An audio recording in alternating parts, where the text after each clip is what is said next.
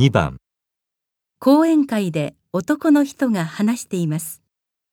プレッシャーに弱い部下を持った時にその上司はどう対処すればいいかということに悩むと思います。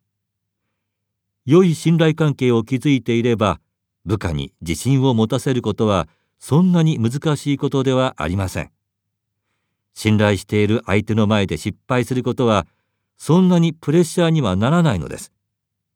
上司は部下の長所を認め悪いところを心より心配し指摘したりまた仕事の話だけではなくプライベートなことにも触れて趣味や家族のことを聞いたりすることも重要です。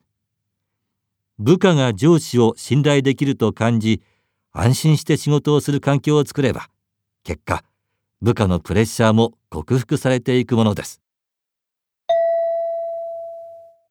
男の人は何について話していますか？1部下のプレッシャーの原因を突き止める方法。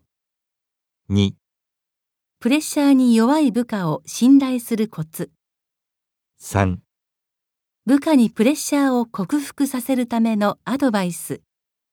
4プレッシャーを感じない部下への対応。